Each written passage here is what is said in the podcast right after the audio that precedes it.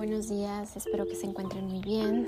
Soy Dolores Islas de Sil México y el día de hoy vamos a hablar de un tema muy importante, sobre todo cuando estamos considerando hacer inversiones en bienes raíces y tenemos que pues de alguna manera medir los rendimientos de nuestras inversiones a largo plazo, pues es muy común escuchar que uno de los rendimientos pues más tradicionales pues definitivamente es el arrendamiento de las propiedades. Y bueno, vamos a hablar de los impuestos para el arrendamiento inmobiliario en casa habitación en este año 2020. ¿Cuánto debes pagar por impuestos sobre la renta? Sobre todo cuando obtienes este dinero y se toma en consideración algunos aspectos que tienen que ver con retenciones o reformas fiscales que hoy en día tienes que conocer. Así que, pues bueno, vamos a hablar de lo más común y seguramente lo han escuchado, que cuando arriendan es muy probable hacer una deducción ciega, que es un beneficio fiscal que permite al arrendador deducir el 35% de sus ingresos obtenidos por alquilar un inmueble y muy frecuentemente es la opción que toman los dueños de propiedades en renta. Sin embargo, el nuevo régimen simplificado de confianza vigente a partir de precisamente este año 2022 podría resultar pues mucho más conveniente que la deducción ciega. El nuevo régimen es muy interesante porque este solamente eh, considera los ingresos. Es decir, aquí solamente vas a pagar sobre los ingresos, desde luego al referirse únicamente a la renta de casa habitación. Si una persona tiene ingresos por arrendamiento y entra al nuevo régimen, va a pagar sobre los ingresos, no sobre la utilidad. Y estamos hablando alrededor de 1 a 2.5%, sin ninguna deducción lo cual pues es muy muy atractivo porque pues bueno eh, es un porcentaje realmente pequeño eh, por un lado nos permite saber que pagar impuestos por arrendamiento pues no es oneroso y por ende esa certeza permitirá ponerte al día con tus obligaciones fiscales de este año o de los años anteriores. Además, el alquiler de una casa habitación, y aquí solamente quiero hacer mención de una casa habitación no amueblada, no genera impuesto al valor agregado, lo cual significa que es bastante positivo, digamos que es otro punto a favor. Pero ojo, si rentas tu vivienda en plataformas como Airbnb, como HomeAway, pues ahí se trata de otro desglose impositivo. Ahí obviamente sí vas a generar IVA y existen otras retenciones que en otro momento, en otro podcast voy a hablar eh, quiero enfocarme exclusivamente a esto que tiene que ver con el arrendamiento con este nuevo régimen, digamos que en el arrendamiento en su lógica más tradicional.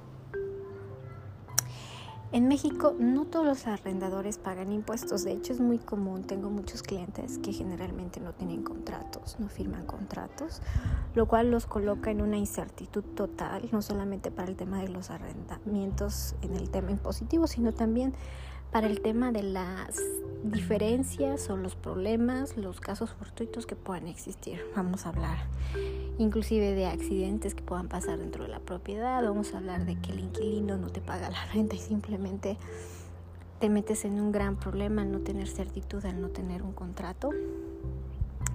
Pero bueno, las autoridades digamos que han ido detectando todas estas irregularidades y hoy en día con más y más reformas y también muchísimo más transparencia en el tema de la bancarización del dinero con tantas restricciones es más difícil que puedas acreditar que recibes dinero en efectivo y que después pagues tu tarjeta de crédito y que ese dinero venga de un arrendamiento que no tienes declarado, pues todo eso de alguna manera hay una incongruencia que será detectada en algún momento por las autoridades. Así que lo aconsejable es que si tienes por ingresos, tienes más bien ingresos por arrendamientos, no tengas miedo, decláralos. De hecho hay muchas estrategias fiscales, hay muchas maneras de cómo poder a poner en orden todos tus activos inmobiliarios, todos tus instrumentos para sacarle el máximo jugo a tus ingresos y ganar lo más que se pueda, porque lo ideal es que le saques jugo a tu inversión inmobiliaria, pero yo siempre aconsejo que tengas tu estrategia totalmente al margen de las de los lineamientos legales y que declares. Las autoridades, no, no lo olvides, tienen detectados a quienes no pagan y particularmente lo que me llamó la atención en este año con todo esto que se está viendo en los cambios es que a partir de 2022 se está implementando un beneficio a través del régimen simplificado de confianza que consiste en una tasa reducida sobre los ingresos.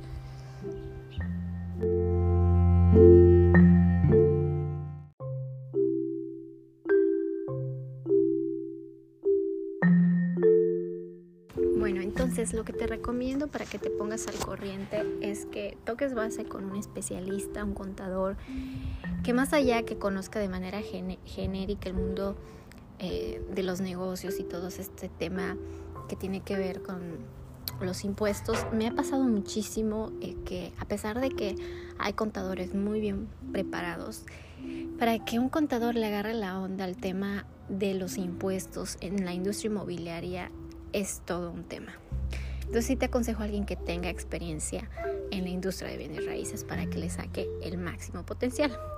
Pero pues de entrada sería pues darte de alta en el SAT y posteriormente emitir tus CFDI, o sea, tus comprobantes fiscales digitales por internet por el ingreso que recibes de arrendamiento, ya sea a través del capítulo de arrendamiento con la posibilidad de deducción ciega, que generalmente es 35% más el predial, o el nuevo régimen vigente a partir de 2022. Después habrá que resolver la siguiente pregunta.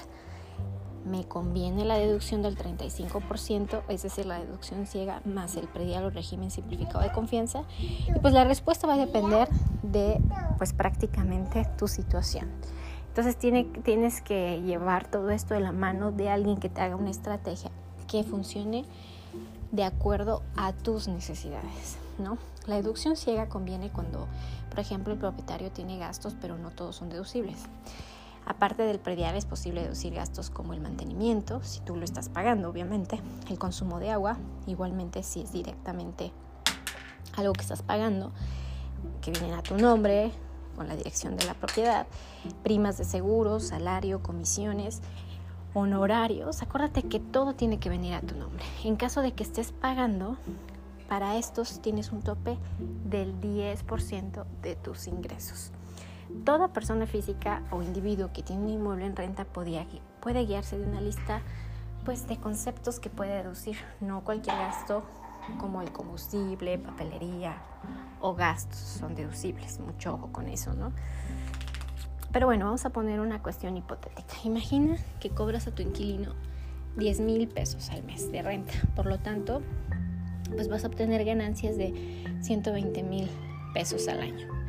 En la deducción ciega tienes derecho a deducir de ese total el 35%, entonces vas a pagar un impuesto sobre 78 mil pesos, que pues de ese 35% de 120 mil, pues tenemos alrededor de 42 mil o sea, 120 mil menos 42 de deducción ciega, estamos hablando de 78 mil para hacer el cálculo de ISR, lo que significa que pagarías 5.199 pesos más o menos de impuestos, según la tabla de impuestos, si eso fuese tu único ingreso en el año.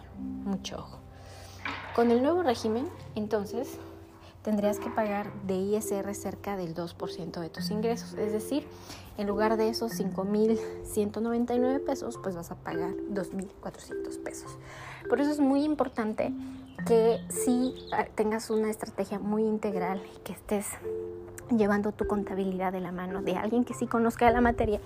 Porque a mí me ha pasado muchas veces cuando tenemos clientes en Brasil México Consulting y que vienen con todo un problema de cómo están declarando sus impuestos y demás, que la mayoría se va pues bajo el esquema más tradicional y no están aprovechando todos los beneficios, ¿no?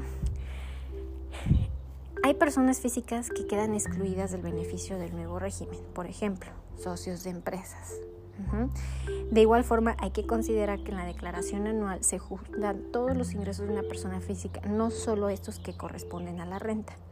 Los ingresos por sueldos y salarios serían un asunto adicional. Por eso es muy importante que contemples todo el ingreso y que sea una estrategia integral. Mm, aquí cabe la pena destacar que hay diversos elementos que considerar en lo que se refiere a impuestos por arrendamiento, sobre todo en, la industria inmobiliaria. Y es importante, muy importante, contar con información rigurosa para terminar con tantos mitos que existen en torno a este tema. La costumbre ha hecho que mucha gente no declare una renta, pero eso no quiere decir que esté bien y que sea muy caro. Es una obligación para los arrendadores. Es lo más importante. Este, este, este asunto nos va a dar certitud en muchos aspectos y es mucho más barato y es mucho menos riesgoso, más allá de lo que a veces se piensa. Así que te invito a que te actualices, a que generes estrategias que den certitud a tu inversión, porque no solamente en el tema de los impuestos y que te hagas visible ante la autoridad, sino también a la hora de que quieres apalancar tus activos inmobiliarios, tienes que demostrar que tienes ingresos por estos activos y que tienes arrendamientos, y a la hora de que tengas si una gran cartera de bienes inmuebles en, en renta o simplemente una modesta, la necesidad de un flujo de caja o un capital muchas veces se puede solventar con las evidencias necesarias de que estás generando ingresos. Y en mi experiencia, nadie te presta dinero, nadie te da nada si no estás declarándolo. Así que te invito, por favor, a que lo contemples y si tienes alguna duda, nosotros con mucho gusto te podemos apoyar. Eh, estamos para servirte todo un equipo de profesionales, desde abogados hasta fiscalistas, contadores, que con mucho gusto podemos ayudar a generar tus estrategias y a satisfacer muchas dudas que tengas. Soy Dolores Islas, me puedes contactar en mis redes sociales, Dolores Islas Facebook, en Instagram, o me puedes mandar un correo a dolores.silmexico.com.